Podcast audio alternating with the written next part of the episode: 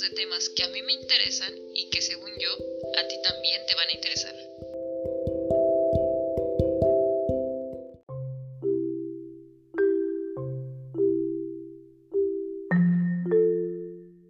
¿Me da un frappé de cajeta, por favor? Claro. ¿A qué nombre? Um, Monse. Ok, al momento le entregamos. ¿Qué onda? ¿Por qué siempre dices Monse? Si te llamas Arumi. Pues ya sé, pero no me interesa que escriba en mi vaso Arumi. Aparte lo tengo que deletrear. Es más fácil que ponga Monse. Aparte así me llamo. ¿Cuál es el problema? ¿Y tú qué me preguntas? Aparte, tú también vives dentro de mí. Sí, ya sé. ¿Y eso qué tiene que ver?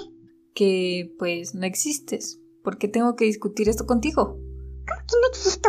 Soy Surimi, tú me creaste. Yo formo parte de ti, soy otro de tus alter egos. A ver, no. Ni siquiera sabes qué es un alter ego. Es más, ni siquiera sabes qué es el ego. Claro que sí. Y si no soy eso, ¿qué soy? ¿De dónde vengo? ¿A dónde voy?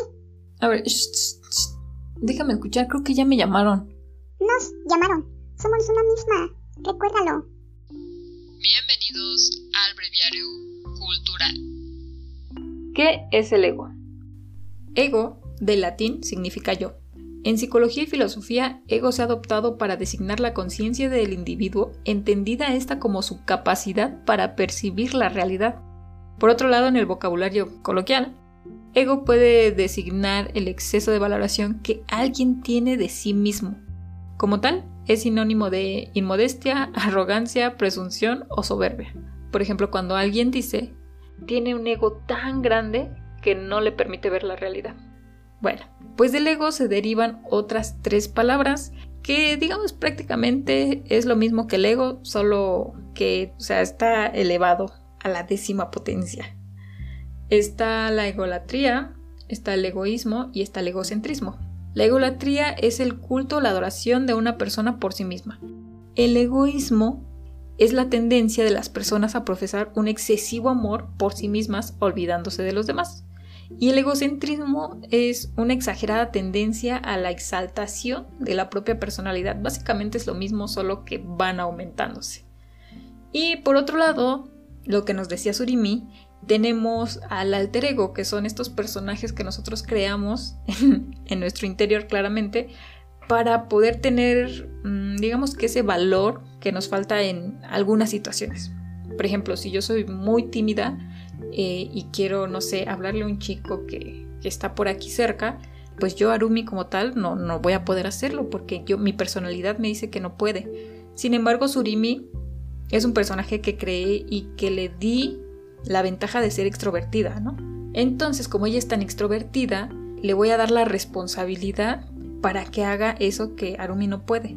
Se escucha bien loco, pero en todo caso, Surimi va a actuar y va a ir con el chico y le va a empezar a hacer la plática, pero con las características de Surimi. Surimi que habla tanto, Surimi que tiene todas estas cosas tan extrovertidas que Arumi no. Ven la, las diferentes personalidades. Una es muy introvertida y la otra es extrovertida. Eh, es como el ejemplo más fácil que se me ocurre. Y creo, creo que la mayoría de nosotros tenemos de alguna forma ese alter ego, creo. Espero que sí, porque si no, ya me estoy volviendo un poco loca. Bueno, de ahí esta es como la parte más filosófica, pero todavía tengo algo que leí que se me hizo muy interesante. A pesar de que este señor no me agrada mucho, Freud decía que el ego se parte en tres. El ello, que básicamente eh, son todos los deseos que tenemos, el super yo o superego, que son todas estas reglas sociales que pues no, nos permiten hacer muchas cosas y por último el ego que es la combinación de estas dos anteriores. Ahora, para tenerlo más en claro, imagínense que están en su trabajo y que de repente llega su jefe y los empieza a regañar por X razón, algo en lo que no tuvieron culpa. Lo primero que va a salir va a ser el ello y va a querer discutir, enojarse, reclamar, todo eso. Sin embargo, va a empezar el super yo, o sea, esa vocecita que tenemos en la cabeza que va a decir tranquilízate, no te enojes, no contestes, deja que te regañen y ahorita investigas qué pasó. Entonces ya cuando vas a la acción, ya tienes todo, vas a hablar con tu jefe y le dices, mire, pasó esto, por esto, bla, bla, bla. Le das las razones, todo tranquilo, te ves profesional. Y cuando tu jefe te diga así como, ah, disculpa, no, pues la verdad es que no sabía, ahí reluce tu ego, porque te sientes bien, porque supiste manejar la situación, porque de alguna forma hiciste ver mal a tu jefe. Entonces ahí es cuando el ego dice, vaya, aquí yo soy el mejor, aquí yo soy el que mando porque yo soy un profesional. ¿Cierto? Entonces esa es la parte, digamos que filosófica y, psicológica. Pero el ego en el día a día, ¿cómo es?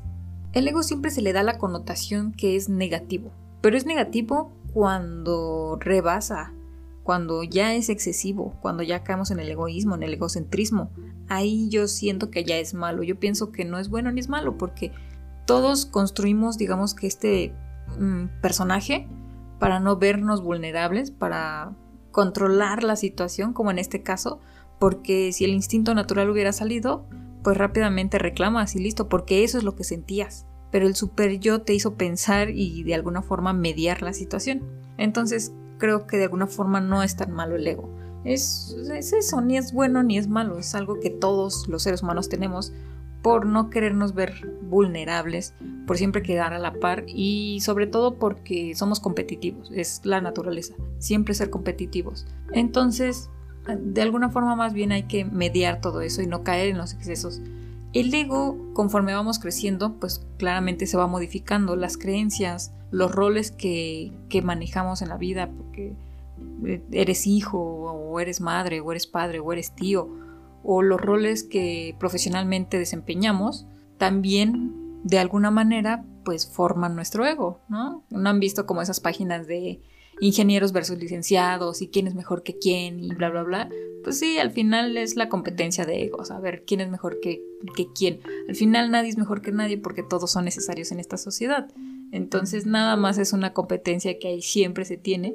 Y, por ejemplo, ya hablando de ahorita de las redes sociales, uno que se me ocurre que creo que es el perfecto ejemplo para, para el ego es el ejercicio.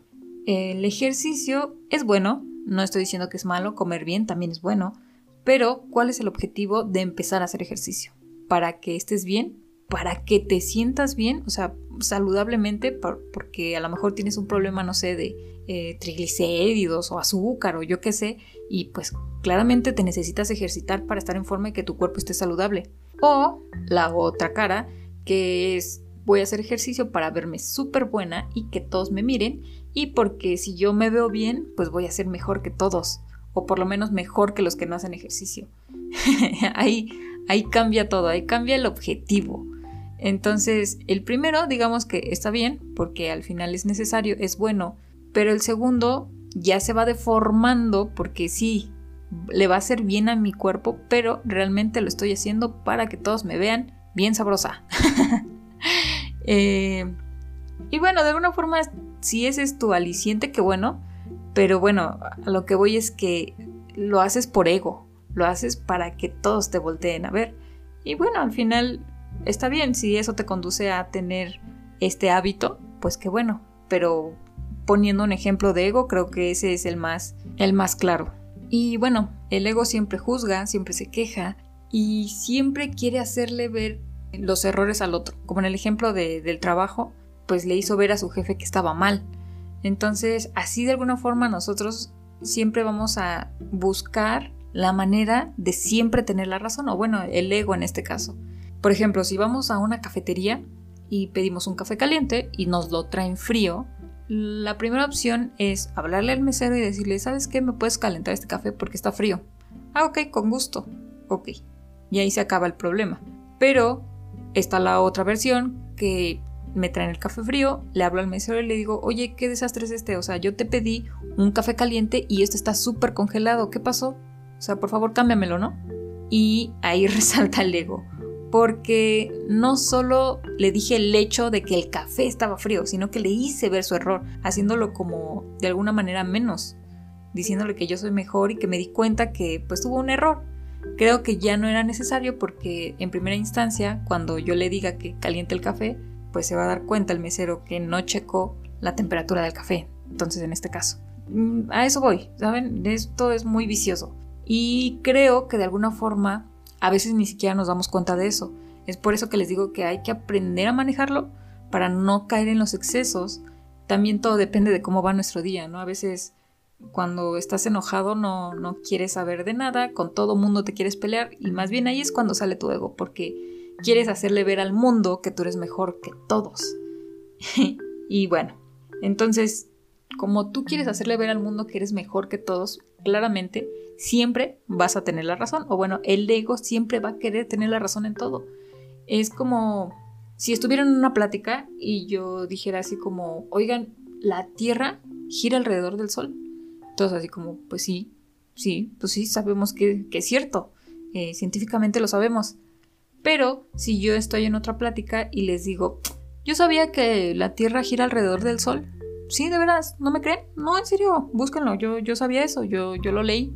Ahí la frase deja de ser objetiva, porque ya me incluí, porque puse el yo sé, yo leí, yo supe, y pues sí, todos sabemos que es un hecho que la Tierra gira alrededor del Sol y que tú lo sepas, pues está bien, pero ¿lo quieres decir de alguna forma para sobresalir? Porque tú sabes más que los demás. Y es así, esas pequeñas frases, esas pequeñas cosas en las que nuestro ego sale a relucir. El ego es también bien resentido. Cuando algo pasa eh, a nuestro alrededor que nos afecta, nosotros siempre tendemos a personalizar o a tomarnos bien personal todo. Si, no sé, si alguien me deja de hablar, lo primero que vamos a pensar es, ¿pero por qué me dejó de hablar? ¿Algo hice? ¿Algo mal? ¿Qué hice mal? Y cuando no encontramos esa respuesta de qué hice mal, porque tampoco vamos a preguntar, porque mi ego, mi orgullo, no quiere ir a verme como necesitado de esa amistad, ese amor, ese lo que sea, pues no preguntas, te quedas con la duda y lo primero que haces es culparte a ti. Y cuando no encuentras razón de ser porque tú eres magnífico, entonces ahora juzgas y criticas a la otra persona y dices, bueno, él se lo pierde con la gran persona que soy, si no me quiere hablar pues es su problema y no el mío. Sin embargo, al final nunca supiste por qué te dejaron de hablar. Igual con las parejas, ¿no? Cuando se pelean, es una lucha de poderes y de egos que ya no importa quién tenga la razón, es como ver quién primero da su brazo a torcer. Y es difícil, ¿no? Casi siempre uno en la pareja cede más que el otro. Y es aquí donde vemos a lo mejor más claro la lucha de, egos, porque quien primero se quita ese ego y ese orgullo dice, bueno, está bien, a lo mejor yo fui el del error, o a lo mejor no, pero no quiero estar enojado con esta persona porque realmente la quiero, la amo o lo que sea, y no quiero estar enojado con ella. Sea como sean las cosas, voy a ir y voy a platicar con él y vamos a arreglar esto. Y es algo que se escucha bien bonito y se escucha bien fácil de hacer, pero no, Creo que ya con la práctica uno va adquiriendo esa habilidad de quitarse su ego y hacer lo que tiene que hacer. Es ahí cuando digamos que vamos evolucionando o vamos creciendo con nuestro ego. Mientras pasan los años y uno va madurando, va entendiendo que a veces em, hacer ese tipo de cosas no te llevan a nada, ¿cierto? Porque cuando estamos adolescentes y nos peleamos con todo mundo, pues pensamos que siempre tenemos la razón porque es eso, nuestro ego. Y cuando vamos creciendo, o bueno, nuestra mamá siempre nos dice así como ya arregla las cosas, mira, ya no te pelees, mira, al final te está haciendo más daño a ti que a la otra persona, es cuando nosotros vamos entendiendo un poco esa parte y, la vamos formando y la vamos trabajando. Entonces, esa es la forma coloquial, ese es lo que vivimos día a día, ¿cierto? Pero bueno, ya, Ustedes me dirán, ¿a qué vas con todo esto? Pues vamos a cerrar con el libro de la semana, claramente. Y pues bueno, para decirle a Surimi que era el ego y el alter ego, porque creo, creo que todos, no les ha pasado que de repente como que hablan con su otro yo, como que andan en esas pláticas, ¿no? ¿No les ha pasado? No, fíjate que nunca me ha pasado. ¿Cómo es eso? Por ejemplo, Surimi, esto es rápido. Surimi claramente salió de, del alter ego de mi amigo, ¿no? De Valerio. Y sin Valerio, pues no existiría Surimi. Pero ahora es una gran herramienta para este podcast y claramente, pues ya forma parte de mi vida, ¿sí? ¿No? O sea, suena bien chistoso y bien tonto a la vez, tal vez. Tal vez. Pero cuando ando solita así en mi casa y no sé, que ando platicando conmigo, y de repente como que digo, mmm, tengo ganas de unas palomitas, unas palomitas o unas papas, Surimi, ¿tú qué piensas? Y ya Surimi sale a platicar conmigo y dice, mmm, vamos por unas papas, pero fíjate que también podríamos ir por un helado y son este tipo de, de cosas que realmente pues ya incluía Surimi en mi vida, ya es parte de mí. Y está gracioso, está gracioso porque parece de locos, pero No, pues sí, sí, tal vez es de locos. Ya vámonos con la reseña de la semana. Bienvenidos a la reseña. El día de hoy tenemos a un gran libro, vaya joya que he descubierto, sí, ya sé que yo digo eso con la mayoría de los libros, pero miren, eh, tiene poco que lo acabo de leer y ya se metió en el top de, de mis favoritos de los clásicos. Le estaba rehuyendo mucho a este libro porque, no sé, una no me llamaba mucho la atención, otra tenía yo la idea de, más o menos qué trataba porque hay unas películas, está la leyenda urbana de, lo que se trata de este gran personaje. El escritor lo conocía muy poco, solo había leído un cuento de él. Muy bueno, la verdad, me, me gustó bastante y hace años que lo había leído. Entonces no los hago esperar más. El libro que vamos a reseñar el día de hoy va a ser El retrato de Dorian Gray de Oscar Wilde. Así es, le había rehuido a este libro por años porque, no sé, no sé, no me llamaba la atención más o menos sabía de qué iba la historia y decía, meh, si toda la historia va de alguien que lo pintan y no sé, siempre está joven, porque creo que es la idea que todos tenemos de Dorian Gray. Y podríamos casi casi terminar la reseña y de eso trata, ya, no hay más. Pero no, va más allá. De hecho, me sorprendió mucho que este libro realmente no tenga tantos personajes, ¿saben? No desarrollan, o bueno, el escritor no incluye tantos personajes, se basa solamente en tres y ahorita les voy a platicar lo interesante de este libro o la historia que tiene detrás y por qué Oscar Wilde solo escribió una novela. Yo no sabía eso, me puse a investigar un poco de él porque realmente dije, oye, ¿por qué si es tan bueno? No, no había leído más de él. Eh, el fantasma de Canterville, muy famosísimo, creo que la mayoría lo conocemos, espero que sí, porque recuerdo que estaba en un, en un texto de, de los libros de primaria y bueno, el chiste es que era lo único que yo recordaba de Oscar Wilde, entonces buscando así como más novelas me enteré que no, que en realidad era la única novela que había escrito, pero ahorita en un momento les voy a contar por qué. Em, el retrato de Dorian Gray, ¿de qué va? ¿De qué trata? Ustedes también habían tenido una idea de qué es, ¿no? realmente sí no se aleja mucho que todos pensamos y a lo mejor si han visto, no sé, creo que la película es La Liga Extraordinaria, ¿cierto? Ahí aparece Dorian Gray y no está muy alejado de lo que dicen, sin embargo no sabemos el por qué, ¿no? Entonces, para eso debemos adentrarnos en la vida de Basil, que es, digamos, con quien empieza la historia. Basil es un pintor famoso y bueno, él está retratando a Dorian Gray. Entonces, en esa apasionada pintura, y no, no lo digo de otra forma, o sea, apasionada porque es, es algo que, que Basil lo hace con, con, mucho, con mucho amor, con mucho cariño, con mucha pasión al final. Entonces, pone tanto empeño en, en esa pintura que cuando la termina pareciera que tiene vida, ¿saben? Pero mientras están estas sesiones con Dorian Gray, Dorian Gray es este modelo que, es guapísimo, que es bellísimo a, su temprana edad y conoce a Henry. Henry es el mejor amigo de Basil. Sin embargo, Basil no quiere que, se enteren, ¿no? Bueno, que se conozcan Dorian Gray y, Henry, porque, bueno, pues lo conoce a Henry y sabe como esa influencia que tiene sobre las personas. No sé si a ustedes les ha pasado, pero hay algunas personas que, tienen como esa magia, ¿saben? No sé si es magia o, tienen ese poder de convencimiento o todo lo que te dicen, tú dices, mmm, tienes razón, ¿saben? E, ese poder eh, de cambiar alguna de tus ideas. Entonces, digamos que Henry es de este tipo de, de esas personas y Basil, por supuesto, no quería que conociera a Dorian porque como que le tenía un cariño a este modelo, una por ser tan guapo. O sea, ahí se empieza a ver un poco, pues digamos que el amor homosexual. Sí, porque sí se ve, se retrata claramente en la novela. Sin embargo, nunca se hace mención, ¿no? Basil nunca le dice que lo ama, que le gusta nada, ¿no? Pero, pero ahí hay una atracción y claramente no quiere que Henry tenga este contacto con él como por tener sus amistades separadas, ya saben, por no querer que se mezclen, que se hagan más amigos, eso como que no le gusta.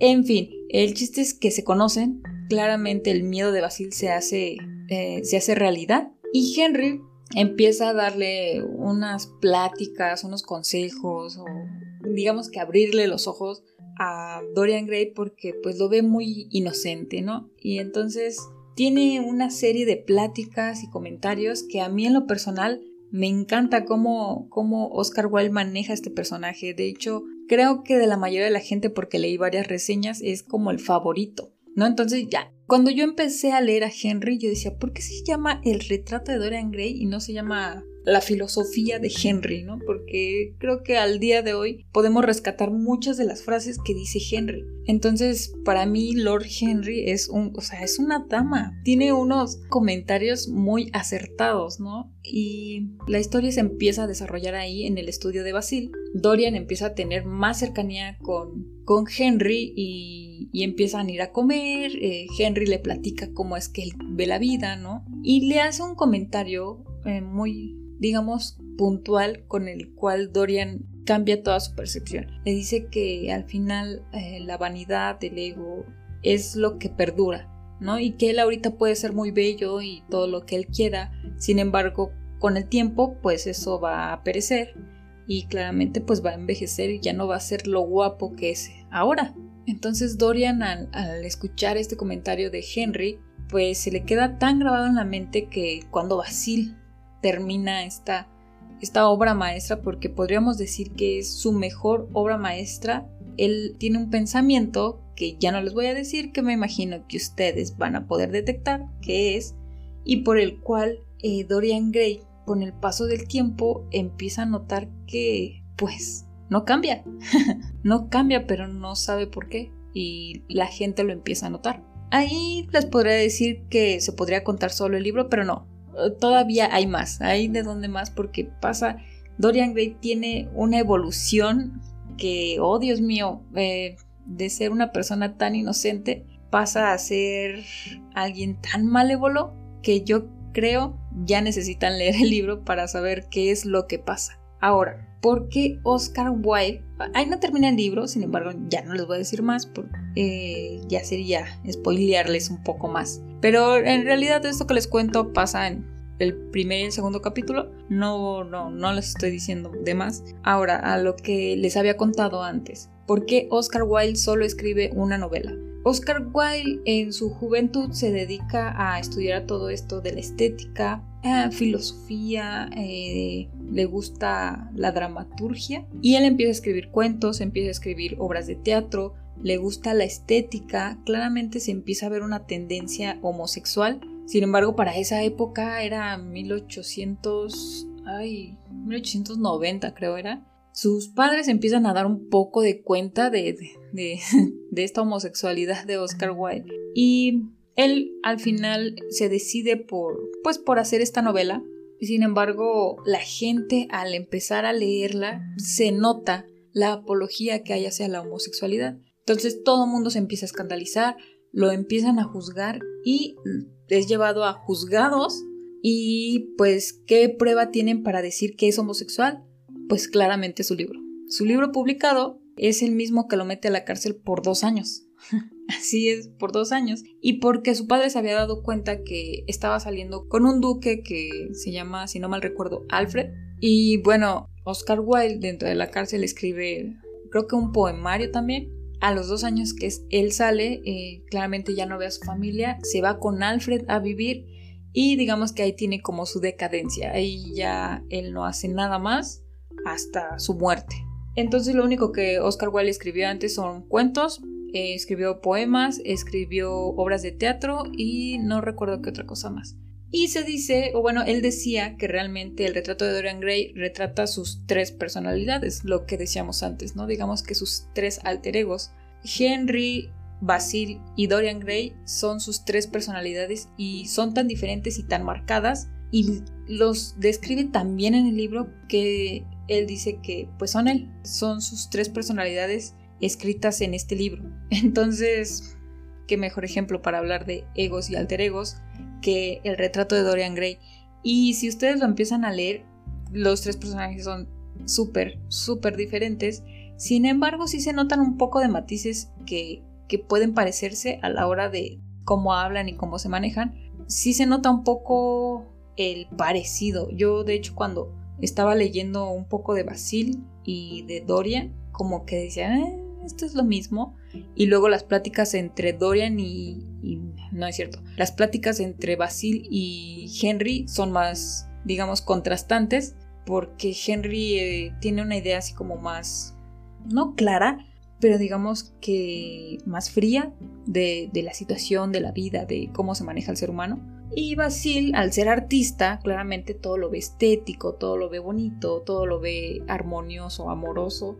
Entonces ahí se ve el, contraste, sin embargo, Oscar Wilde tiene estas dos personalidades. Claramente, por una parte es Basil porque él es homosexual, sin embargo se tiene que comportar como Henry porque Henry es el criticón, el que sabe cómo debe comportarse ante las demás personas y cómo es que la gente juzga y sin saber, ¿no? Em, y, Dorian Gray, pues digamos que es este ser de luz que apenas está aprendiendo a cómo equilibrar estas dos partes. Entonces, ven, ahora que lo pienso, entonces sería lo mismo que acabo de decir, ¿están de acuerdo? Es el ello, el super ego y el ego, de alguna forma. Hmm, oh, vaya. Lo acabo de descubrir.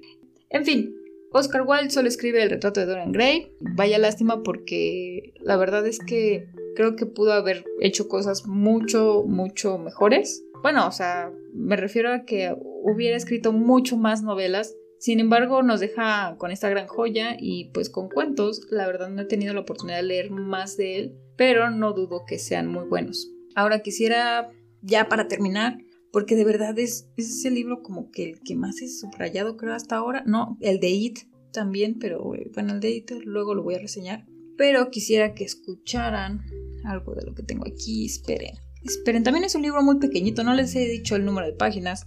Eh, yo compré, porque saben que también quería hacer esta colección, ¿no? Y sí, yo creo que sí la voy a hacer, puede ser de los clásicos. Bueno, aparte de que Ahorita está saliendo una colección de fractales que, Dios mío, la verdad no pienso hacerla toda. Bueno, ahorita estoy diciendo eso, pero es que son bastantes. Bueno, ya. Solo a veces ser muy dispersa. La edición que tengo es austral, ya les había platicado de ellas, de ella también tengo Cumbres y Drácula. Eh, es una editorial, digamos que económica, pero me gusta mucho la temática que tiene con sus portadas, creo que ya lo había comentado en otros podcasts. El chiste es que en esta editorial tenemos la cantidad de, bueno, las páginas 283, 283. La verdad está muy cortito. La letra sí es muy pequeña, por eso es que yo me mudé al Kindle porque ya en la noche como sí ya no, no veía muy bien. Pero, a ver, ¿qué encuentro aquí? Ah, fíjense, casi todo lo que subrayé es de Henry. Quizá te canses antes de él. Es triste pensarlo, pero no hay duda de que el genio dura más que la belleza. Y luego enseguida viene otro. Acá hay otra. Las buenas influencias no existen, Mr. Gray. Toda influencia es inmoral. Inmoral desde un punto de vista científico. Eh, esa creo que es de las más acertadas que tiene. Y déjenme pasarme al Kindle porque aquí es donde tengo más. Dice, se ha dicho que los grandes acontecimientos del mundo tienen lugar en la mente, y es también en la mente, solo en la mente, donde se cometen los grandes pecados. Y luego, no, es que tiene muchísimas. La ventaja de las emociones es que nos llevan por el mal camino, y la ventaja de la ciencia es que no es emocional.